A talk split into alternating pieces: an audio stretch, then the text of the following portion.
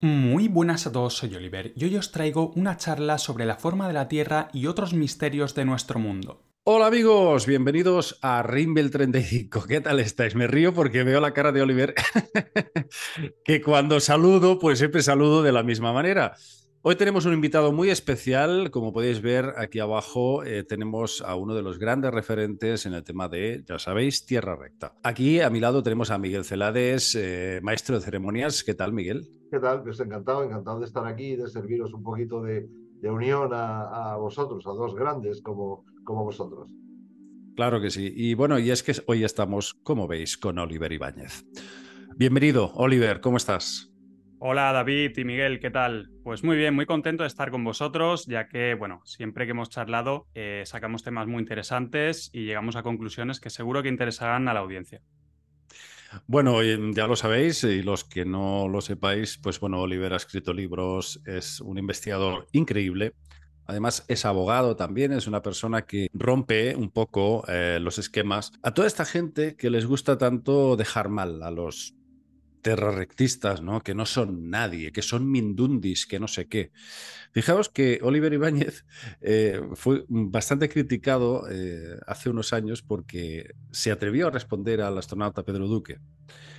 Y lo ponían en los medios como, como, que, como que es un mindundi, ¿no? Y decía, eh, vamos a ver, vamos a empezar porque es un abogado, o sea, no es una persona que precisamente carezca de cultura y de, y de Ah, digamos, una buena capacidad intelectual. Y me pareció muy gracioso cómo manipulaban y cómo tergiversaban las cosas los grandes medios, ¿no? Bueno, Oliver, eh, encantadísimo de que estés aquí. Creo que eres una persona, un, investigador muy, muy válido, muy valiente también, porque hay que, por supuesto, tenerlos bien puestos. Eh, yo lo sé mejor que nadie. Salir a decir eh, estas cosas hoy, terrible. Pero ya veis que eh, aquí estamos y aquí seguimos. Oliver, yo te quería comentar una cosa. Eh, ¿Tú crees que la solución para salir de dudas eh, de tanta gente que sigue que sí, que no, que sí, que no, que sí tierra esférica, que sí tierra recta?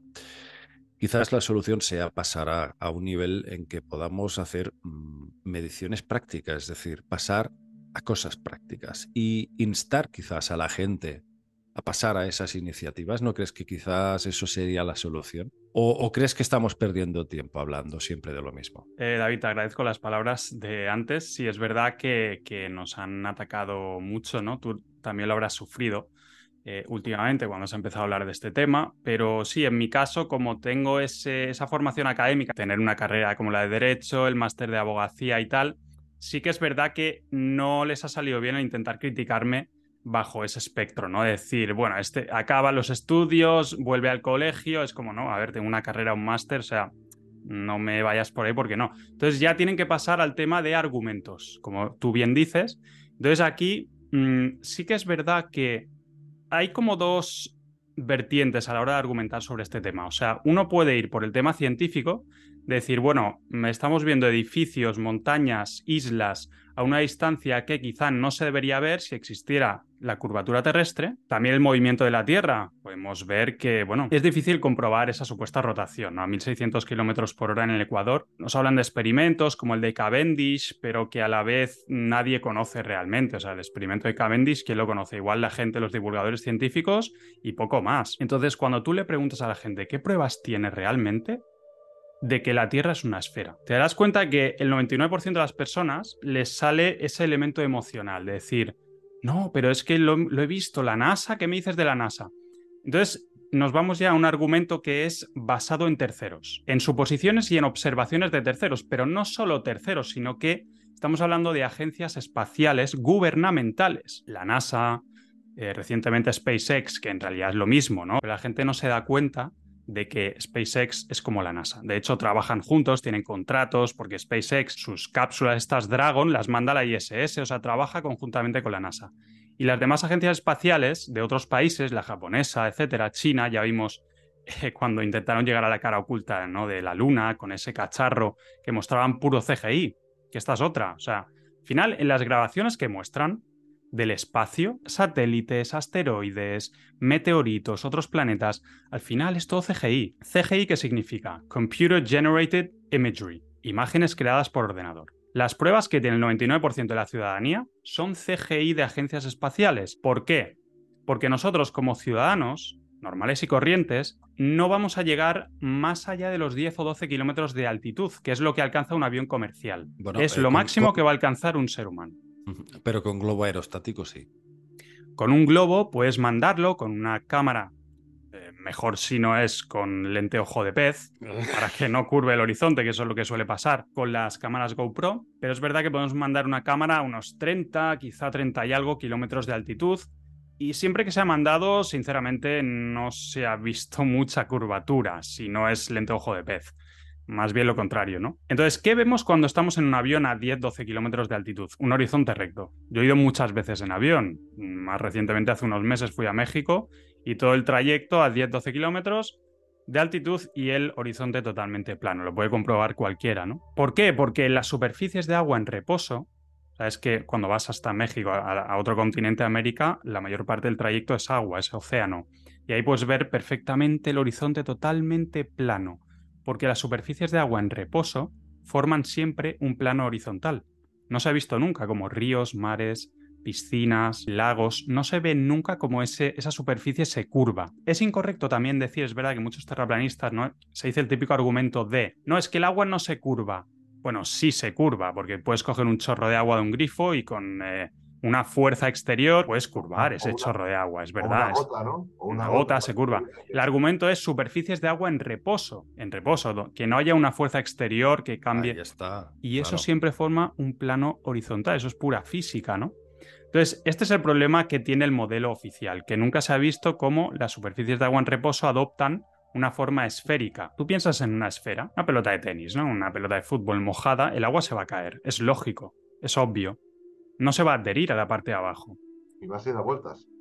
Claro, entonces nos quieren hacer creer que a nivel macro, en la Tierra, algo que de nuevo no podemos comprobar porque no podemos salir, no podemos ir más allá de 10-12 kilómetros, nos quieren hacer creer que a nivel macro ocurre eso, que el agua se puede adherir a la parte de abajo de la Tierra, mágicamente. Y ahí te citan, bueno, no, la gravedad hace que, pero claro, ya estamos suponiendo y no se puede comprobar.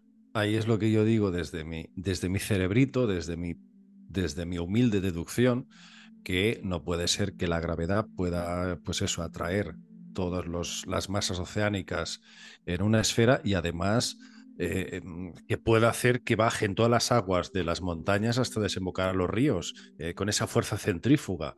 Entonces, esos son, desde un punto de vista de la física, dos conceptos mágicos eh, dentro de la gravedad que puede realizar ahí de todo es que es absurdo, ¿no? o sea, no se coge por ningún lado. Bueno, eh, como mínimo te deja la duda. Como mínimo te deja la duda. No, no vamos a afirmar la Tierra es recta y todo es fake. No, vamos a dejar la duda. Los oficialistas o los defensores acérrimos de la narrativa oficial no quieren siquiera que mencionemos, porque fíjate la reacción emocional que tiene mucha gente, sobre todo divulgadores, científicos y tal, que no son capaces de cuestionar sus creencias. Son incapaces totalmente porque se cae el chiringuito y todo lo que tiene ahí montado alrededor de eso. Y la educación que has recibido toda su vida. Es muy complicado cuestionar, cosa que por cierto tú hiciste David, tú también Miguel, cuestionar mm. lo que uno ha creído e incluso defendido públicamente. Cuestionarlo, incluso decir igual, aquí estuve equivocado, igual no es lo que yo creía. Eso es tener honor como persona y ser humilde. Y mm. saber decir, bueno, me he equivocado, igual hay cosas que no sé. Sí, esto... es lo que le pedimos a la gente, ¿no? Que rompan dogmas, ¿no? Entonces, si no lo hacemos nosotros, ¿quién lo va a hacer? Exacto, exacto. Yo esto que decías, Oliver, eh, yo a veces escucho gente, ¿no? Como, como cuando hablan de la Tierra esférica y se les nota un romanticismo, ¿no? Y, y, yo una vez se lo dije a un amigo mío, ¿no? Le dije, estás enamorado de la Tierra bola. Ahí hay una implicación emocional. Pero claro, si queremos alcanzar la verdad, debemos hacerlo con la cabeza fría. Es que cuando amas la tierra, David, fíjate lo que tienes en la cabeza. Amas la tierra, ¿verdad? Te pones a, pensar en... Entonces, claro, hay una implicación esa, esa, porque quieres a, la madre Gaia, a tu tierra. Sí, es algo, es gracioso también, porque es algo que ni siquiera han visto con sus propios ojos. Y viniendo sobre todo de los divulgadores científicos y tal, se aferran a algo que es CGI, ¿no? Bueno, excepto si crees que son reales las imágenes que muestran las agencias, ¿no? Es otra cosa. Es como un poco creer o no creer en eso. Si hay algo que tenemos a juego es que, no sé quién lo dijo, tres puntos. Que naces, que mueres y que la Tierra es como es. O sea, eso lo tienes aquí. es un dogma que tienes aquí que, eso para... Sí, porque, porque la programación es muy fuerte desde pequeñitos. Eh, no solo el mundo de Hollywood, que tú conoces muy bien, David, el mundo de las películas y tal, como muestran ya en Universal Pictures, ¿no? El, símbolo es un... El logo es una tierra bola, ¿no? Giratoria. Eh, no solo eso, sino que las agencias espaciales, claro, en el sistema académico también te lo enseñan desde pequeño. O sea, es una programación que romper eso eh, cuesta, cuesta, ¿eh? Yo Más me compadezco de la gente que se aferra porque cuesta romper eso. Lo entiendo. Yo no, no, quiero, no quiero eh, decir el nombre de la persona, ni, ni, mucho menos reírme de esa persona, ni nada, ¿eh? Pero, y además no creo que me esté viendo en este momento, pero hace como un par de años me fui a una cena y me encuentro un señor y, le, estábamos debatiendo este tema de la tierra recta y me salta y, me, tira la servilleta, me la tira así, me dice, si la Tierra fuera recta, dice, se rompería. Y yo me quedé así le dije, pero, pero, a ver, entonces ahí empecé a sulfurarme un poquito, ¿no? Y dije, me puse rojo y todo, porque se puso agresivo y todo, que sí, que se rompería. Y le dije, pero ¿qué argumento tiene usted para decir? Y usted que sabe, eh, igual que nosotros, no sabemos qué hay debajo ¿Cómo puede usted decir? Pero claro, si, siempre la mente imagina siempre esta bola flotante. Pero claro, ¿y si invertimos eso y lo reconfiguramos como que el universo está aquí abajo? Entonces la cosa cambia. Eh, no sabemos lo que hay debajo de la Tierra tampoco, esa es otra. En el modelo oficial sí, lo saben todo. Todo lo tienen ya, lo saben todo, según ellos. Hay un núcleo que también, por cierto, es CGI, que dicen que lo detectan a través de, ondas sísmicas y tal, pero al final te muestran dibujos CGI, ¿no? De la Tierra bola y en el centro hay un núcleo. Sí. Bueno, hay de incandescente y tal, pero es CGI también. Entonces, arriba y abajo es un misterio. De hecho, está en textos sagrados, ¿no? Se dice como que el ser humano hay cosas que no puede saber, ni lo grande que es la Tierra, ni la anchura, ni la altitud, ni qué hay debajo, ¿no? Como que es un conocimiento, es un misterio.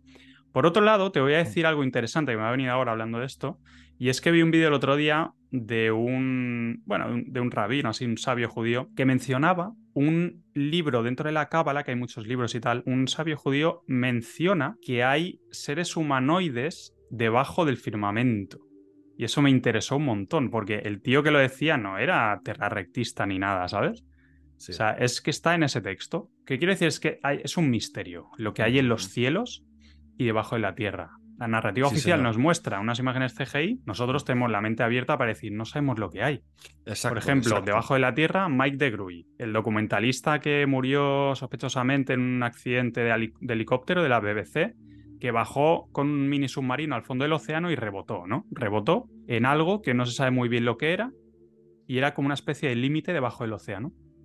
Y poco después eh, murió en extrañas circunstancias en un accidente de helicóptero la BBC quitó ese documental donde salían las imágenes que afortunadamente podemos ver todavía a día de hoy por ahí.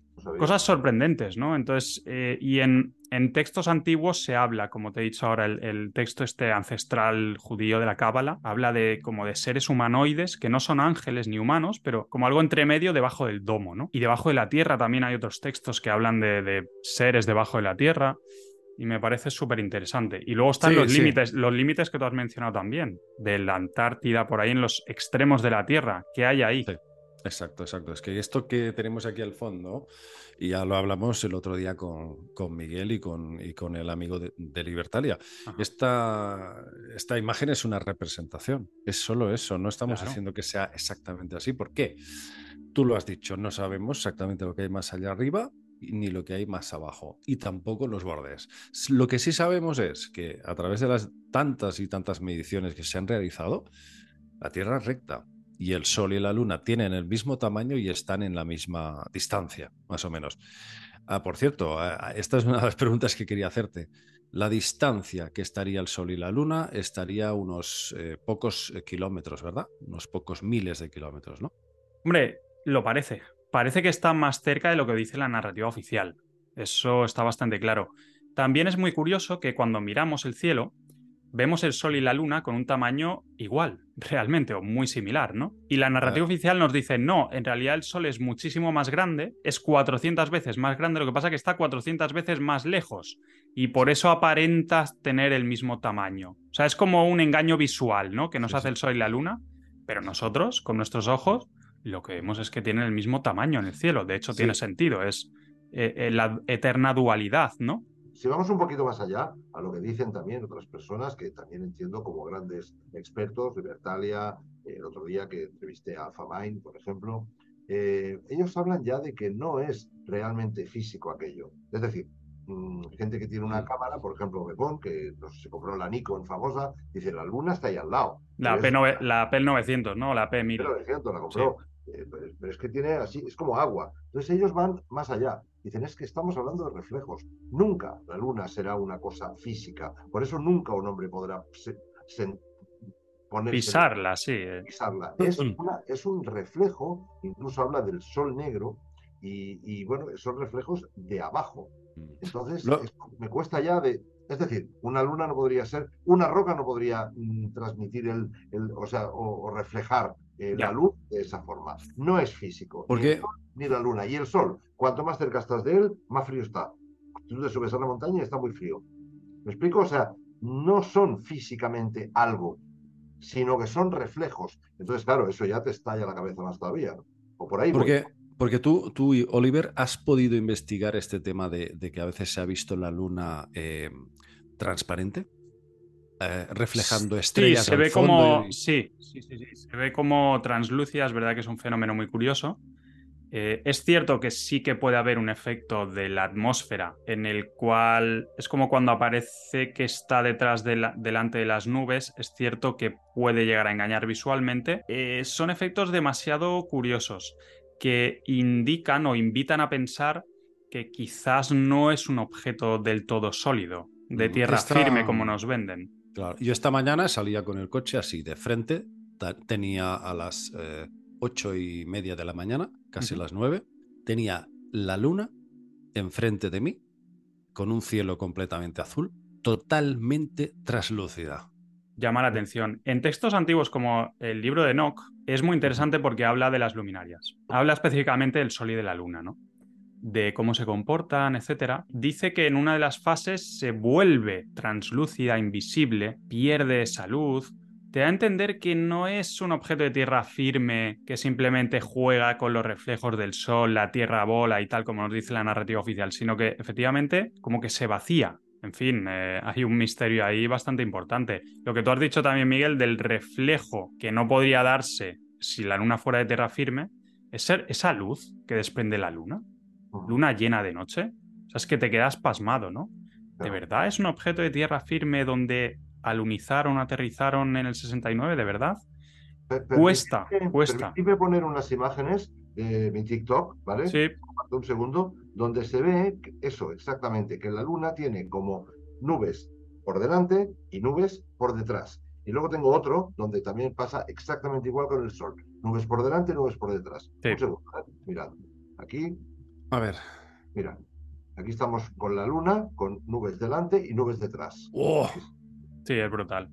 Es brutal. Oh, esto es el sol, esto es el sol. Ah, perdón, perdón, perdón. Sí, este es el sol. Esto es el sol y esta es la luna. el sol y esto es la luna, vale. Sí, de hecho me suena que lo puse en algún vídeo esto. El sol, fíjate, como pasando algunas por delante y otras, no sé, por lo menos efecto óptico como mínimo por detrás. ¿No? Bueno, podría ser un efecto óptico esto. Sí, claro, es lo que te digo, que podría ser un eh, efecto óptico perfectamente, pero bueno, hay otros vídeos que muestran a alguien eh, desde un avión que el sol está como muy cerca, ¿no? Muy cerca debajo. ¿Os, acordáis, ¿Os acordáis de una serie de televisión, Stargate? ¿Os acordáis de esa imagen, unas escalerillas que suben y tienen ahí una base militar con una especie de agujero redondo que es como ondas de agua? A ver si la luna será algo así. Bueno. ¿Lo habéis, pensado? ¿Un portal?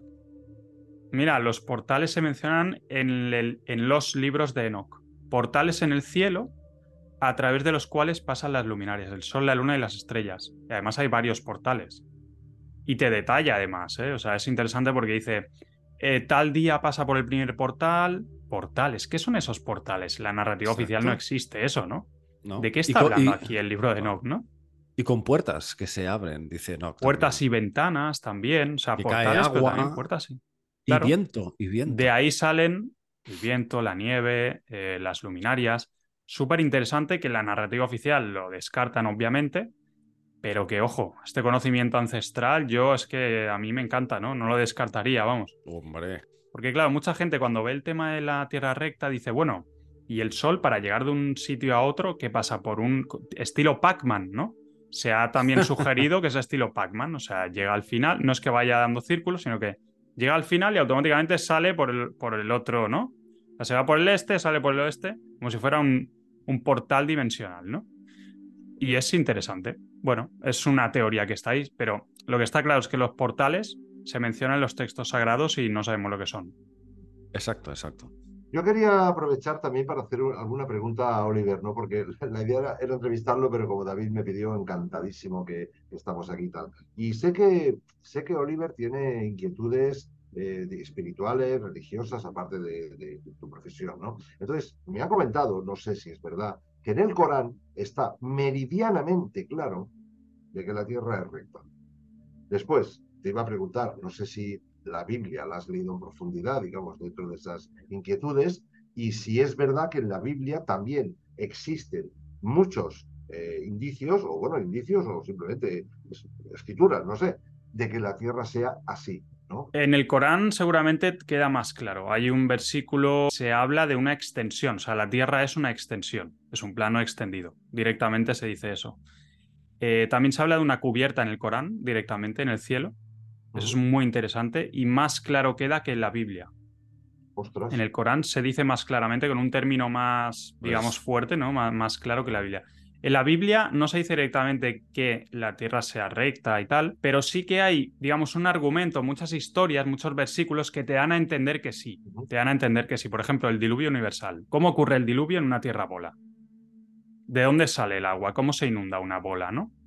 Wow, claro. Mm, si lo piensas realmente, tiene más sentido en un- una especie de tierra recta cerrada con una cúpula que cae el agua y se inunda, como, como si fuera una pecera. Fíjate que en los textos sumerios se describe la Tierra literalmente como un círculo plano. Ah, mira, de eso, eso me acuerdo que lo hablamos, David, hace años ¿Sí? y nunca lo habíamos dicho, pero hoy es la oportunidad perfecta, porque me lo dijiste tú, me lo enseñaste tú.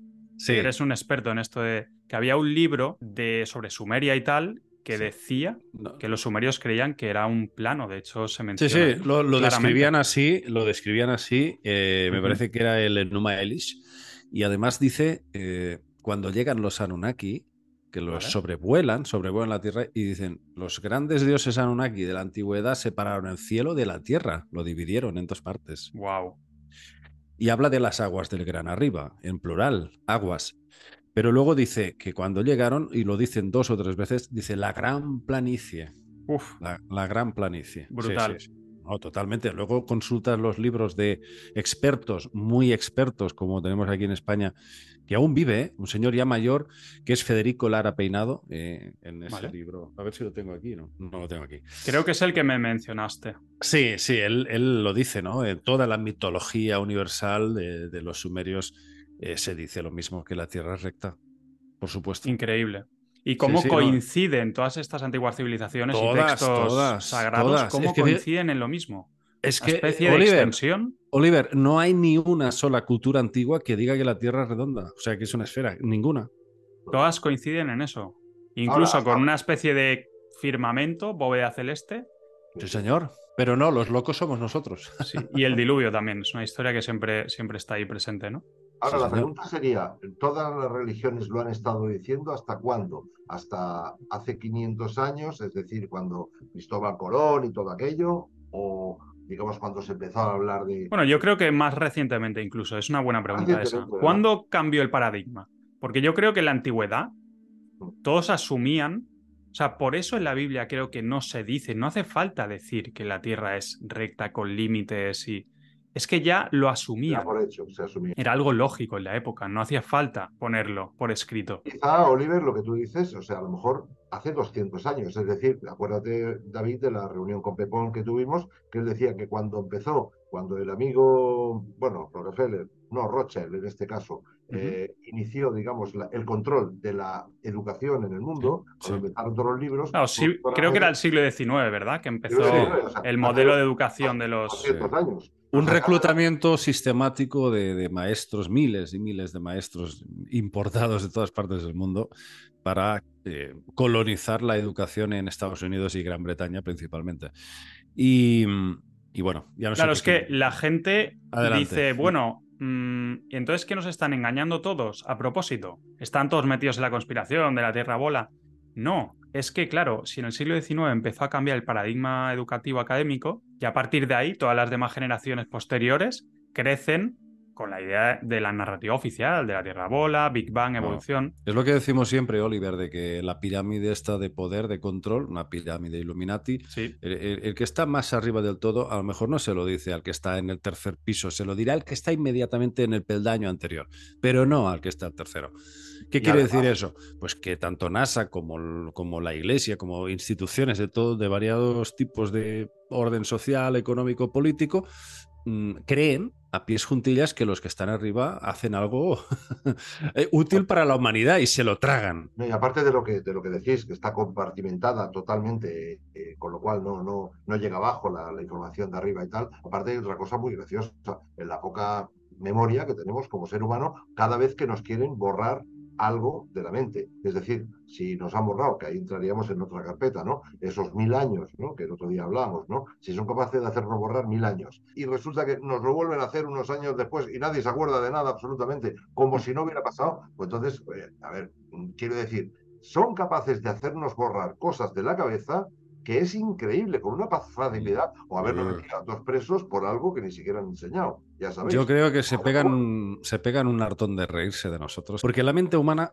es la cosa más terrible. Y esto, sé que parezco Fresedo ahora mismo, pero Fresedo lo decía así, ¿de acuerdo? Pero realmente es así. O sea, como no hagamos un salto evolutivo a nivel conciencial, es que estamos vendidos. ¿eh? Estamos vendidos porque están jugando con nosotros y con nuestras mentes de una forma atroz. Bueno, ahí entramos nosotros. Ahí entramos nosotros para, yo creo que a través de nuestros vídeos hemos ayudado a mucha gente a cuestionar la narrativa oficial y a seguir un camino de, buscar la verdad y no tragarse lo primero que te dicen, de mirar los textos antiguos también a ver qué dicen. Yo, por eso me interesó traducir los libros de No, que es el libro que saqué recientemente, de oh, traducir los tres libros de No con información adicional sobre todo esto, eh, la forma en la Tierra, qué dicen sobre lo que hay en el cielo, los diferentes niveles del cielo. Todo eso está en los libros antiguos, como los libros de Enoch. Me gustaría hacerte una pregunta que se la hago prácticamente a todos los que, los que pasan por aquí, ¿no? y, ¿Crees que esto va a durar mil años, por decir algo? ¿Va a llegar un momento que la verdad va a salir? ¿O crees que esto vamos a tener que esperar aquí, vamos, la de Dios Padre? Yo creo que ya está saliendo. Ya está saliendo y nosotros somos prueba de ello. O sea, nosotros ya estamos transmitiendo información que había permanecido quizá oculta durante siglos o hasta el día de hoy. Entonces ya está saliendo, ya estamos en ese, en ese proceso y seguirá saliendo más. Nosotros y más gente empezará a hablar de este tema, muchísima más gente, estoy convencido. Me gusta, me gusta esta actitud eh, positiva. Sí, sí, sí. Me gusta. Eh, hombre, es que Oliver realmente es un tipo valiente ¿eh? y lo ha demostrado. Un personaje, un personaje. No, bueno, nos hemos comido muchos palos, tú también te habrás comido muchos palos, sobre todo cuando has empezado a hablar de esto. Sí, y aún, hoy, aún hoy recibo mensajes de personas que me, bueno, me amenazan y todo. O sea, es que no, no interesa, ¿eh? que no quieren que hablemos de este tema. ¿eh? No quieren cuestionar sus creencias más profundas. Esa es la realidad. Es muy incómodo salir de la zona de confort.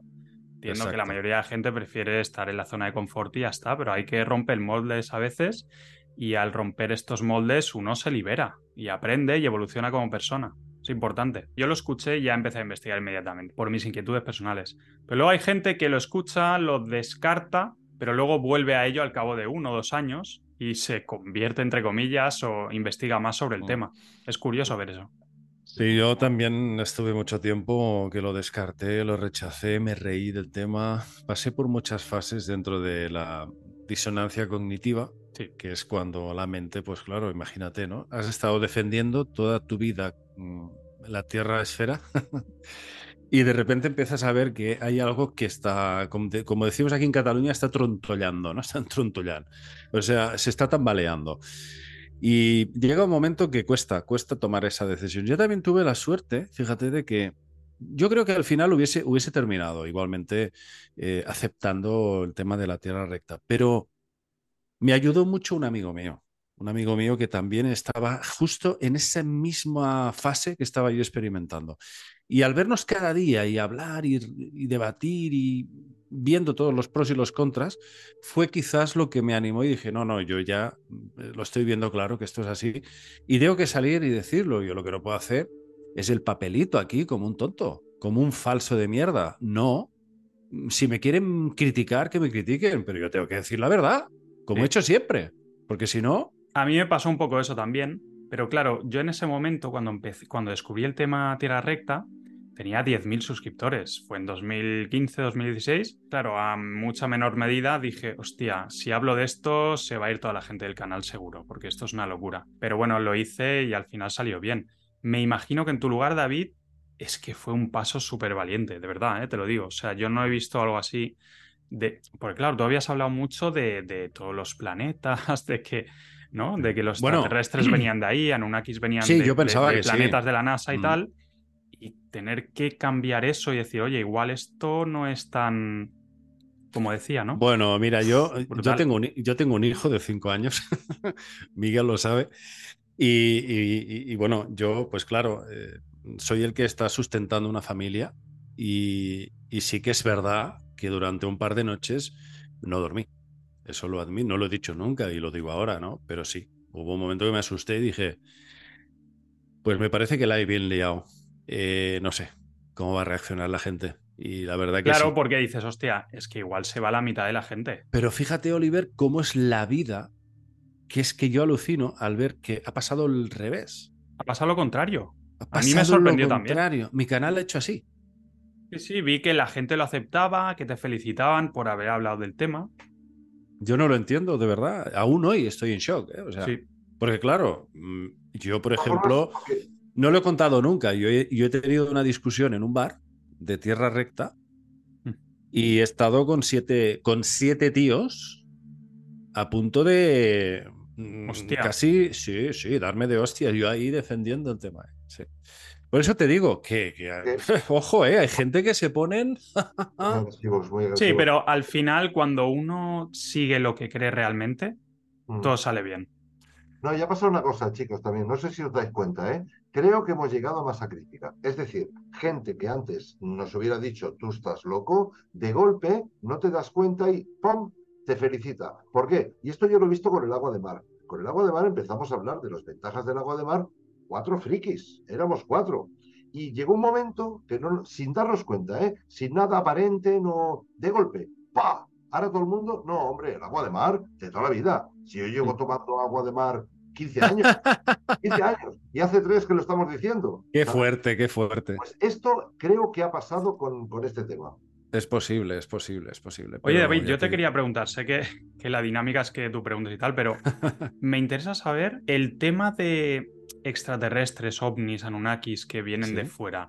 ¿Cómo te ha cambiado la visión ahora que crees o que no crees en la narrativa oficial de la NASA y tal? Bueno, yo, ahora mismo me encaja todo, pero muchísimo más, después de, que yo hice caso omiso a, todas las advertencias del famoso astrofísico Jacques Vallée, que él ya hablaba en los años 70, eh, y Miguel también lo sabe, de que estos seres no venían del espacio. Él ya hablaba de que el comportamiento de estos seres no correspondía con expedicionarios llegados de años luz de distancia y tal, sino que se comportaban como si nos conociesen de, toda la vida, o sea, mm, conocían muy bien cómo éramos y, claro, no, parecía implicar ningún tipo de viaje con largas distancias, sino que aparecían y desaparecían cuando, ellos querían a voluntad, Lo cual luego vemos también lo que también el otro día comentábamos, ¿no? Tema visitantes de dormitorio, aparecen estos seres, se desmaterializan, atraviesan paredes, ventanas. Es como que no hubiese límites.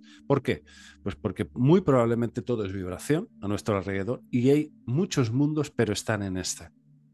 Lo único que nos separa son estas diferentes frecuencias eh, dimensionales, ¿no? Pero se podría resumir como que siempre han estado aquí. No viene nadie de fuera, ni se va ni viene, están. Y, a mí me encaja muchísimo más. Ya llevaba un tiempo, fíjate qué curioso y cómo es la vida que te va ayudando a, evolucionar y a sacar más conclusiones. Eh, poco antes de llegar al tema de la tierra recta, ya estaba empezando a tener la mosca detrás de la oreja de que había algo que no podía corresponderse con visitantes del espacio exterior. Muy interesante, ¿eh? muy interesante lo que dices. O sea, que serían seres que ya están aquí, perdona, Miguel. Serían seres que ya están aquí y en una frecuencia o dimensión diferente. Absolutamente, absolutamente. Y aparte mm, tenemos tantas crónicas de la antigüedad, ¿verdad? De, las hadas, los gnomos, los elfos, todas estas mitologías, ese folclore que es tan propio, por ejemplo, de Inglaterra. Eh, hasta se habla de, esos círculos, ¿no? Los círculos de las hadas, ¿no? Estos fenómenos en que siempre hay un denominador común en todos ellos, que es las fallas temporales. Siempre hay una especie de eh, distorsión del espacio y del tiempo. ¿no? Bueno, y en los libros de Enoch, en el segundo libro de Enoch concretamente, se habla de los diferentes cielos, que hay siete o diez, dependiendo de la ah. versión, que hay una versión corta y larga, ¿no? Pero hay varios niveles de cielo, y en cada nivel del cielo hay seres, o sea, están los Grigori, los ángeles caídos, eh, las luminarias, los tal pero es como que son seres espirituales. Quizá solo se pueden ver una vez tú seas un espíritu también, ¿no? O sea, igual físicamente, a menos que ellos quieran, no se manifiestan visualmente en, nuestro plano físico. Entonces es muy interesante porque cuadra un poco con lo que dices, ¿no? Que hay como diferentes dimensiones, quizá, o frecuencias. Claro, y muchos de estos mundos tendrán habitantes que es como tú bien O debajo de la Tierra, cuidado también. ¿eh? Exacto, eso también. Pues no sabemos qué hay debajo, o sea que... Pero hay muchas ¿eh? de tradiciones que hablan de intraterrenos y, sí. y bueno, hoy lo contaba en un vídeo. Eh, justo debajo de Hollywood, en los años 30, había el fuerte Moore, Fort Moore. Eh, ahí, pues el, ingeniero de minas Warren Sheffield hizo caso a lo que le decían los indios Hopi, de que había los hermanos serpiente ahí de abajo, ¿no? Y hizo unas excavaciones y bueno, encontró todo de vestigios de una ciudad reptil, ¿no? Y se han encontrado tantos túneles y tantas excavaciones que parece como haber hecho, haber, haberse perforado con láser, o sea, con una super tecnología. Otra cosa, los gigantes, que hay tantas cosas que se salen de la narrativa oficial por el tema de los gigantes destroza la teoría de la evolución. Y si decimos, bueno, solo hay unos cuantos miles de años de historia, bueno, entonces estamos mucho más cerca, la humanidad está mucho más cerca del momento de la creación. Sí, señor. Exacto. Y luego hay varios libros de un investigador llamado, si no recuerdo mal, Michael Cremo, que hablaba de los oparts, esos eh, objetos, eh, por ejemplo, en, lava volcánica hay una pisada de unas sandalias modernas este tipo de ah. cosas que dices, ¿qué es todo esto, no? Tornillos, martillos perfectamente diseñados, ¿no? Eh, claro.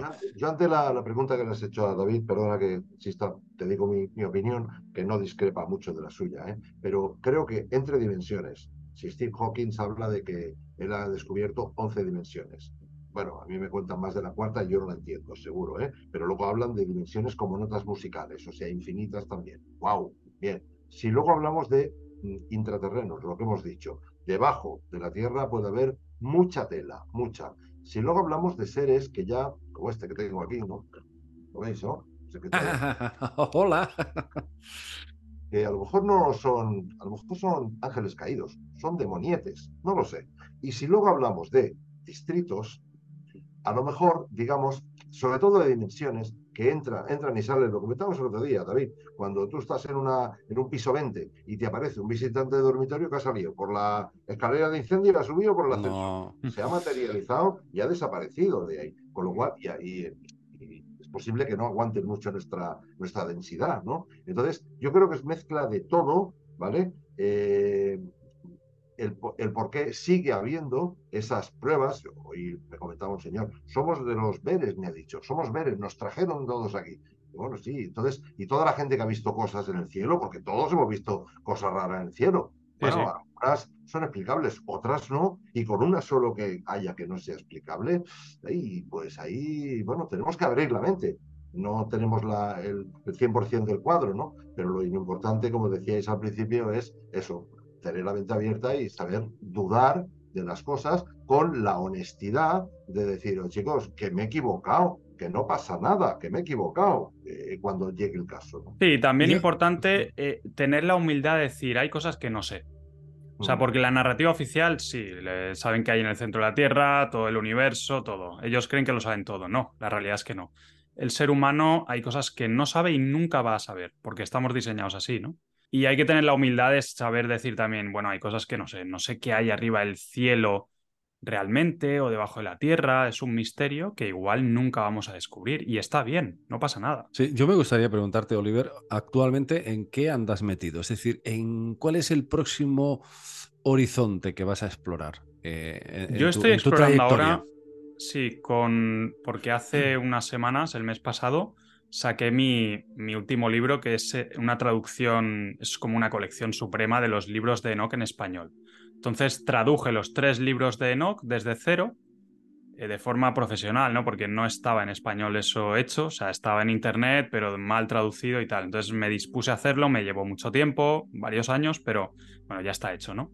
Y le puse mucha información también, ángeles caídos, gigantes, eh, bueno, un montón de esto que estamos hablando, de que los misterios de los cielos, la creación, un montón de datos ahí, no solo es la traducción de los tres textos, ¿no?